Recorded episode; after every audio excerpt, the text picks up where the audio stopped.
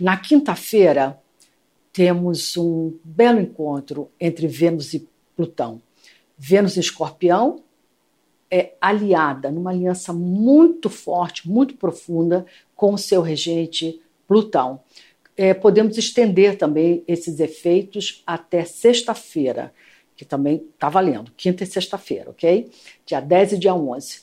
É, basicamente, o que, que esse ciclo nos proporciona? Essa é uma energia de recuperação, de resgate é, de benefícios, de faturamento, de rendimento. Então, negócios que andaram perdendo muito volume de transações, é, clientes ou, ou é, fatia de mercado, têm chance, vão ver sinais de uma recuperação, de uma retomada, de uma ressurreição, vamos falar assim, um renascimento dos seus retornos financeiros. Então, os negócios reagem bem. É, é uma excelente energia de quitação de dívida. Aquela dívida que é, que as pessoas estão precisando quitar com você, pode cobrar que você vai receber o pagamento.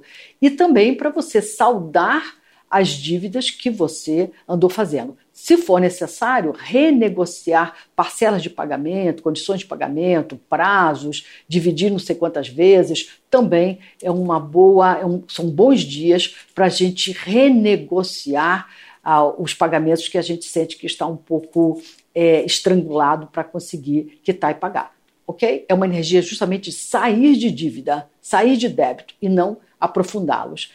É, a economia dá sinais de recuperação de uma maneira geral. Essa aqui é uma, é uma energia, uma aponta, né, sinaliza para um comportamento na economia de subida e não de queda e baixa, de, de recuperação, como falei. E nos afetos, nós temos a mesma situação de resgate de afetos que estavam esfriados, perdidos, ausentes. Então, fique bastante ligado nas pessoas que se reaproximam de você é, depois de um período de ausência.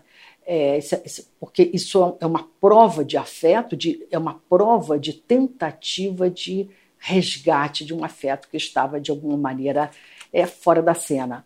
Se você achar que ainda tem brasa por debaixo das cinzas em algum relacionamento, pode ir lá provocar, porque a fogueira vai arder nos corações. Essa é uma energia, de novo, de retomada do fogo, da intensidade dos afetos. Porque, na realidade, é, amor verdadeiro não morre com facilidade. Não se trata aqui de requentar, não. Se trata de ressaltar e retemperar o sabor dos afetos. Vale a pena.